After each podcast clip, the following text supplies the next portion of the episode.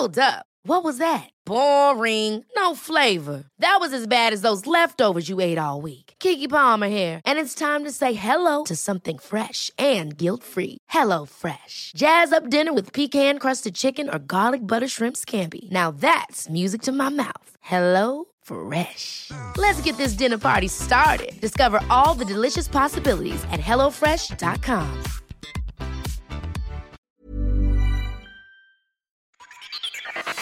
La cocina, el lugar perfecto donde todo sucede.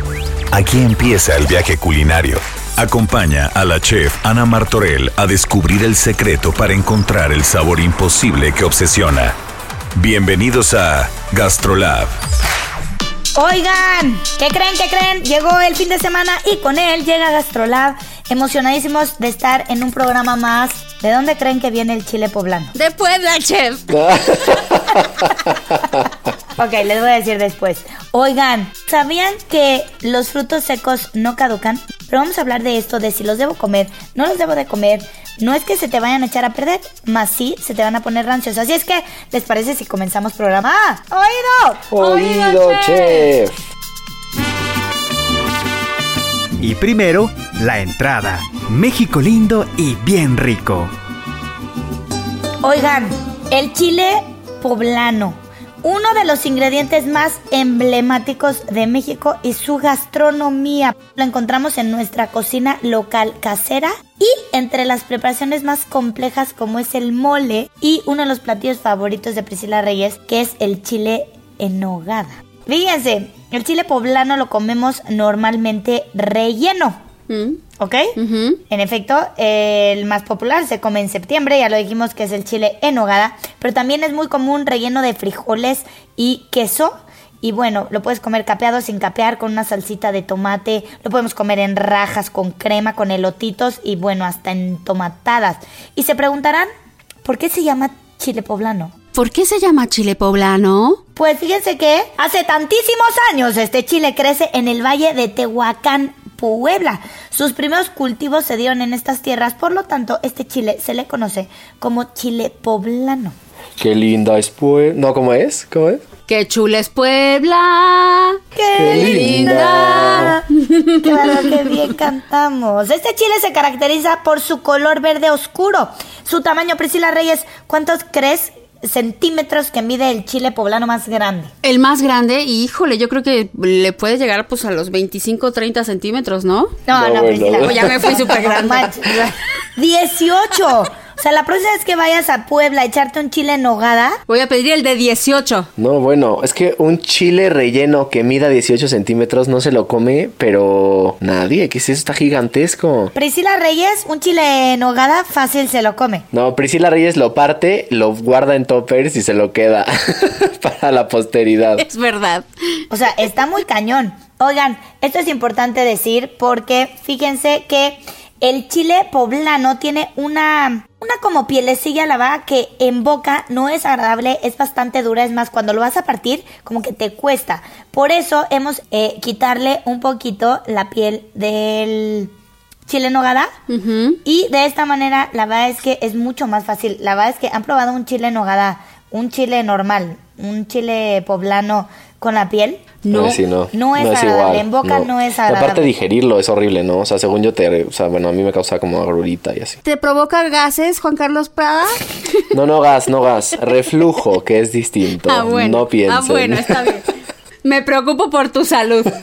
Con piel o sin piel, yo no puedo, yo no puedo comer chile en nogada, es una tristeza, es una pena, porque nada más les voy a decir una cosa, el chile en nogada hay que consumirlo en esta temporada porque es alto en vitamina C, que es la que necesitamos ahorita para cuidarnos de pues del coronavirus. Oigan, ¿están escuchando lo que yo? Toc toc chef, toc toc chef. ¿Quién está por ahí? Somos los arroces con frijoles. ¡A cantar! Ay, el coro de arroz con frijoles que nos traen hoy, por favor, cuéntenmelo, que lo quiero saber. Vamos a freírles unas ricas tortitas de... Guanzotle. Qué delicia, qué espectáculo. Híjole, qué rico, ya quiero. Vamos a oírlos cantar. ¡Wow! Son son. Son una hierbita. Wow, son son. Los haremos tortitas. Llevan Llevan Ugh, ¡Desinfecten bien los guantes! Ya los tengo. ¿Y la salsa? acá está, y está bien picosita. Huevo y hierbas a mezclar. Y en medio pone el requesón. Ya es una salsita. Que pique bien sabrosón. De guau son. Lesson. Estas tortitas. De guasón de son. Estas tortitas llevan, llevan requesón. ¡Wow!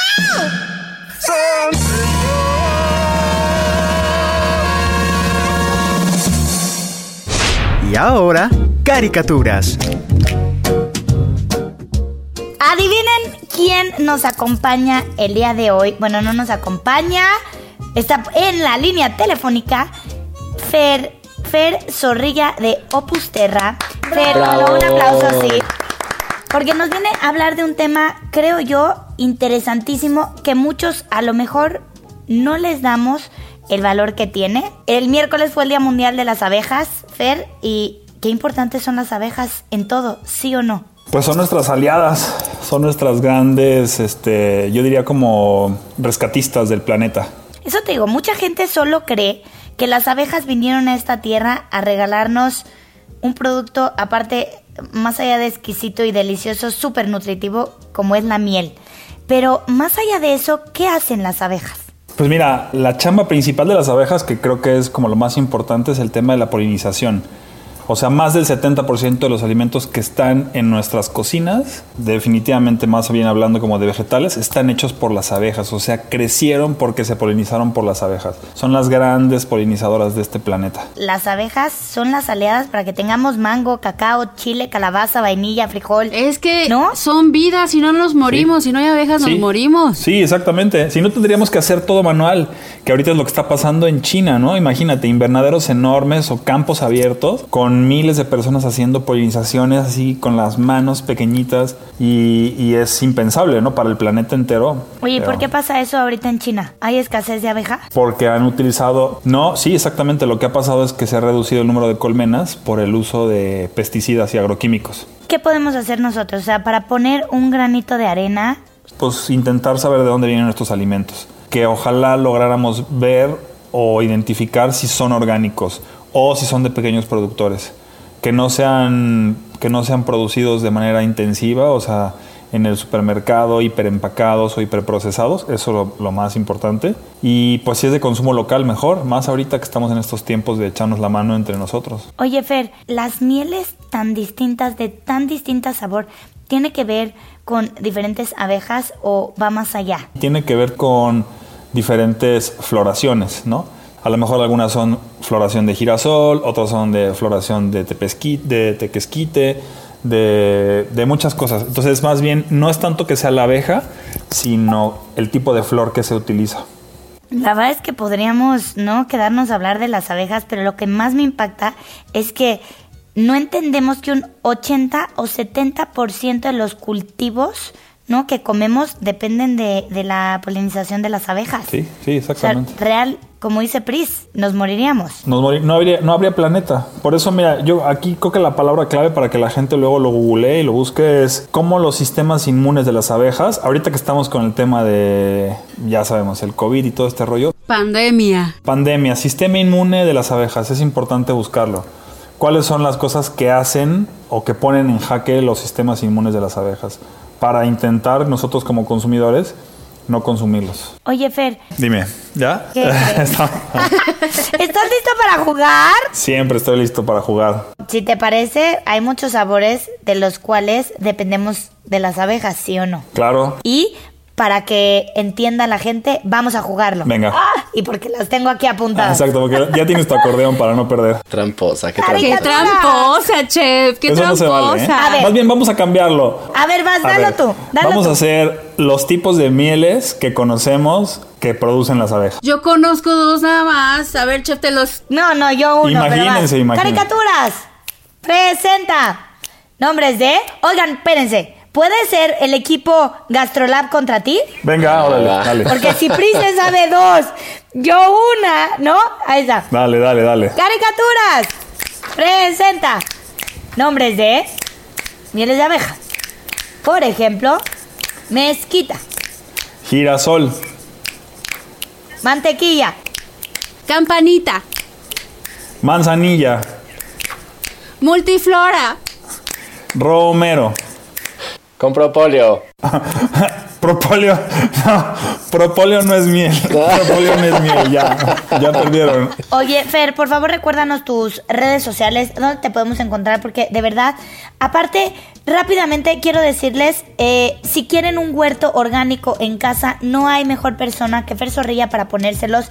Y de verdad, yo creo que es importante para poder entender la polinización, para poder entender la importancia de las abejas, bla, bla, bla, conocer la tierra y lo que nos regala la tierra y el crecimiento de todas las plantas. Y eso solo lo conseguimos teniendo un pequeño huerto en, en- en el jardín. Yo creo que es momento de hacer conciencia en la familia. Yo que esta pandemia nos ha regalado ratos también de, de conciencia y el que se quiera acercar, Fer tiene unos huertos espectaculares. Fer, tus redes sociales. Pues mira, lo más fácil va a ser para dar no tantas redes sociales porque ya son tantas que opusterra.mx. Ahí, ahí aparecen todas las demás, ya saben, Instagram, Facebook y todo lo demás. Y ahí búsquenos, hay muchísimas cosas. Mucha gente le está entrando justo este, este interés por empezar a producir sus alimentos. Ahora tenemos mucho trabajo, me encanta porque la gente pues quiere reconectar y creo que todo va para allá, para regresar a lo básico. Fer, te agradezco en el alma que nos hayas acompañado el día de hoy. Muchísimas gracias. Les mando un fuerte abrazo. Igualmente, Fer.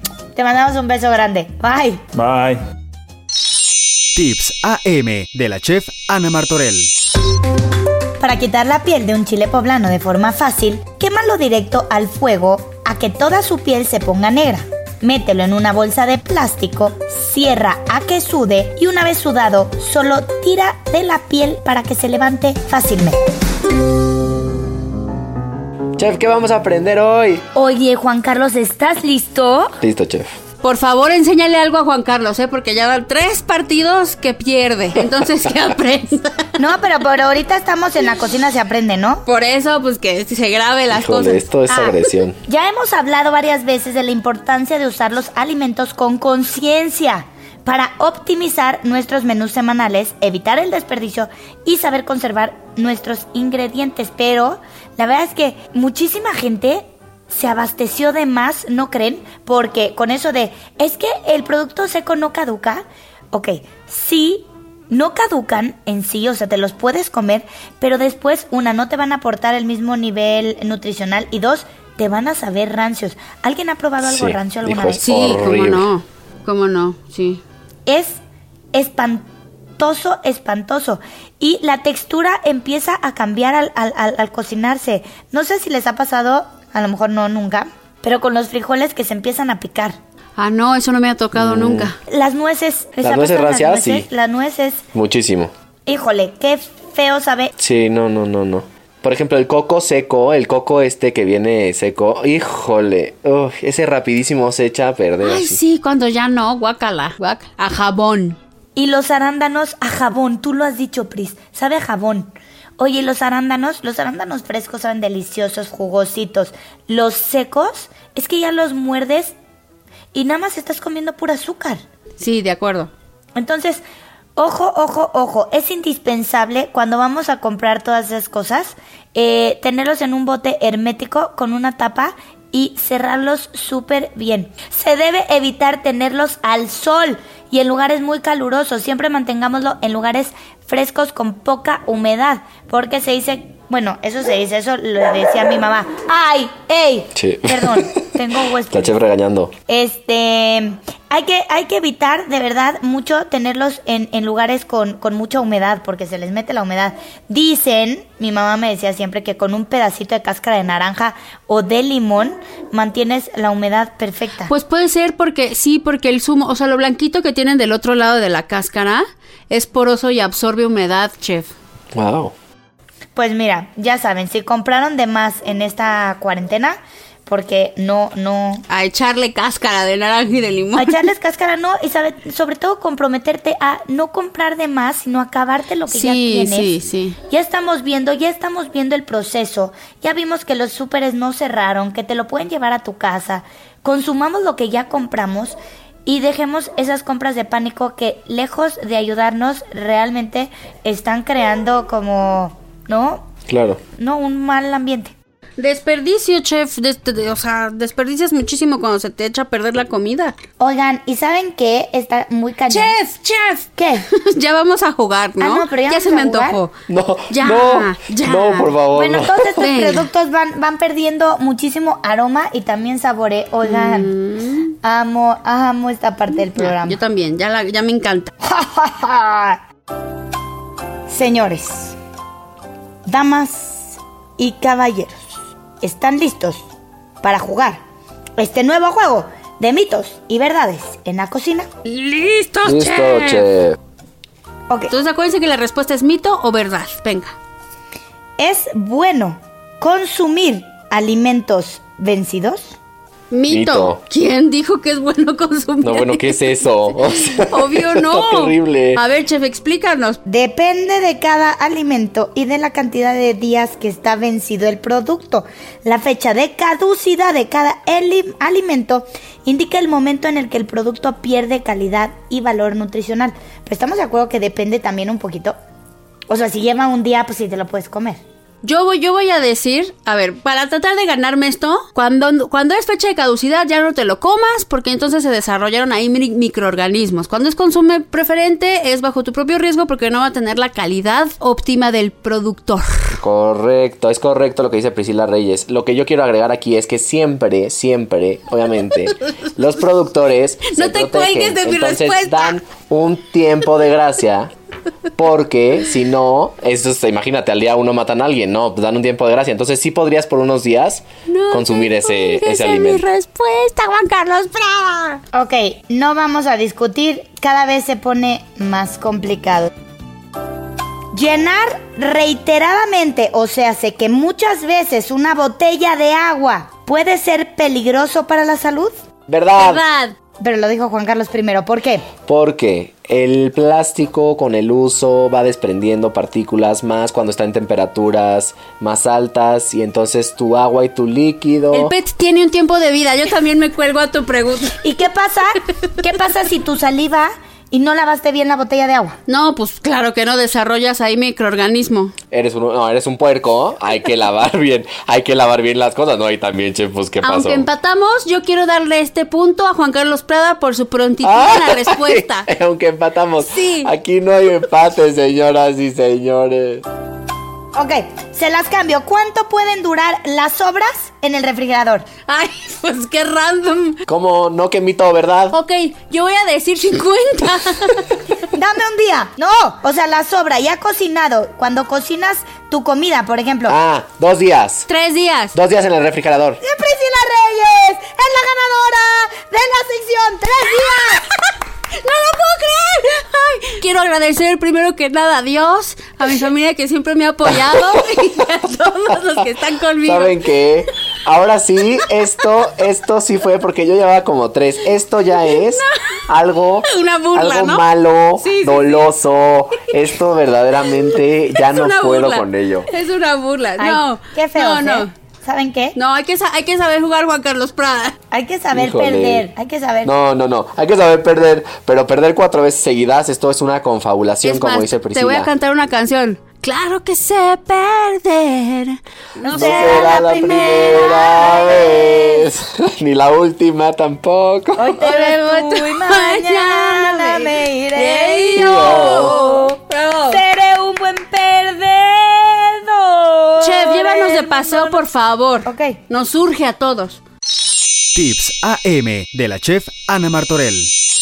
Para mejorar el olor de tu basurero en la cocina, moja una bola de algodón en algún aceite esencial aromático. Coloca la bola de algodón en el basurero debajo de la bolsa de basura. De esta manera, el aroma del algodón opacará un poco el olor a basura. Vámonos de paseo con la chef.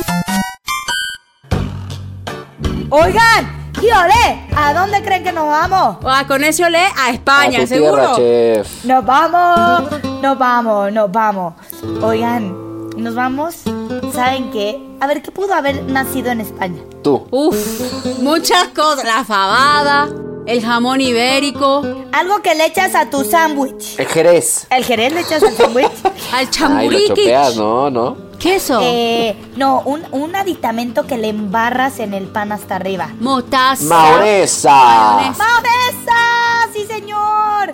Nos vamos a Mahón, en Menorca, España. Estando en España, haría alusión a que la mayonesa es por ende de origen española. Pero, ¿qué pasa si le preguntas a un francés sobre el origen de la mayonesa? Ah, claro, no, es que te va a decir, oh, no, no, no, no. C'est Francis. Te van a decir que su raíz es mayonnaise. Ahora, tenemos que saber lo que la mayonesa surge del clásico alioli. que Antes le decían alioli, hoy conocido como alioli, que es una preparación 100% mediterránea y específicamente ibérica. El aliolio es, lo haces con yema de huevo, un poquito de ajo, aceite, oliva, pum, pum, pum, queda espectacularmente. Pero entonces, si la raíz es española, en Mahón surge la mayonesa, pero el francés la inventó y por eso se llama mayonesa. ¿Cuál es su verdadero origen? Ahí les va, escuchen esto. Mahón en su momento fue controlada por los ingleses y tiempo después arrebatada por los franceses. ¿Ahora lo entienden todo? Es lo que te digo. Eso, Sí, en el siglo sí. XVIII, cuando se tienen los primeros registros de una salsa, la mayonesa. Con esto, obviamente, a mí me dice que el origen de la mayonesa es 100% mahón, ¿no? Y obviamente pasó a manos de los franceses cuando fue arrebatada eh, mahón de los O ingleses. a mí me dice que tiene influencia inglesa con francesa. No lo sabemos, chef. Tú, tú escoge qué Ya quieres no sé, creer. pero después de este qué quieres creer. De ya Mahón. sea que fue por las manos de un francés, sí, pero ¿en dónde fue? El Mahón. Lo aprendieron en Mahón. Tienes razón, Claro. el Mahón, ya se acabó. Es de Mahón. Yo le doy 100% el origen de la mayonesa a Mahón. Yo también, porque creo que lo crearon ahí. Y un chef francés o un cocinero la desarrolló, pero la crearon en Mahón. A ver, estamos hablando de sus orígenes. Por eso le decían mayonesa. ¿Cuáles son sus Sí. orígenes? Claro, pues entonces es española. La mayonesa es española y olé, chef. ¿Saben qué? Ole. Y ole. Y para terminar, de postre, un cuento.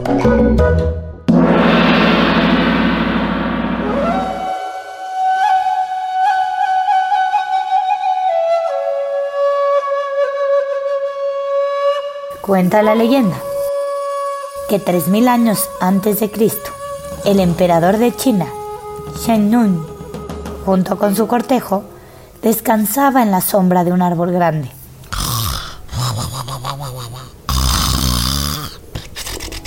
Habían encendido un fuego y una olla de agua caliente hervía a borbotones.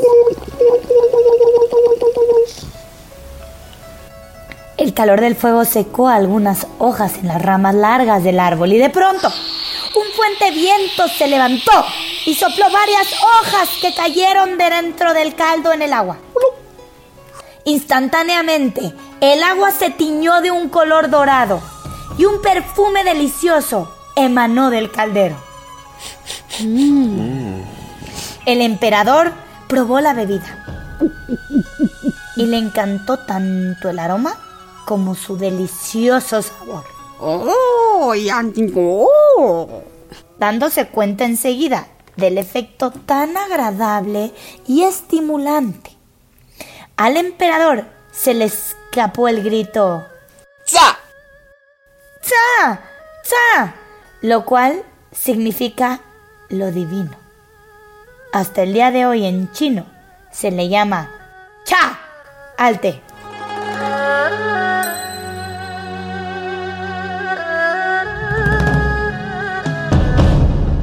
¡Ay, el té!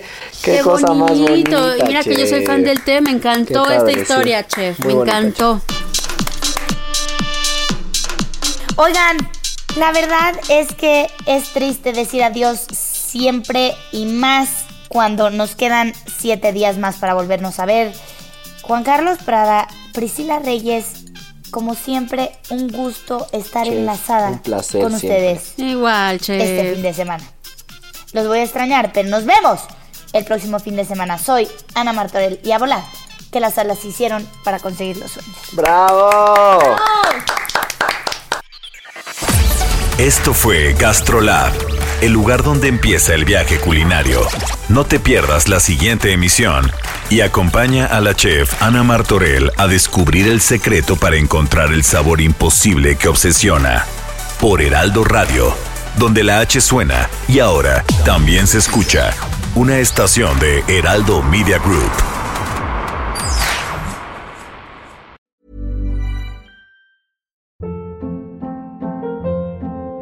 Hold up. What was that? Boring. No flavor. That was as bad as those leftovers you ate all week. Kiki Palmer here, and it's time to say hello to something fresh and guilt-free. Hello Fresh. Jazz up dinner with pecan-crusted chicken or garlic butter shrimp scampi. Now that's music to my mouth. Hello Fresh. Let's get this dinner party started. Discover all the delicious possibilities at hellofresh.com.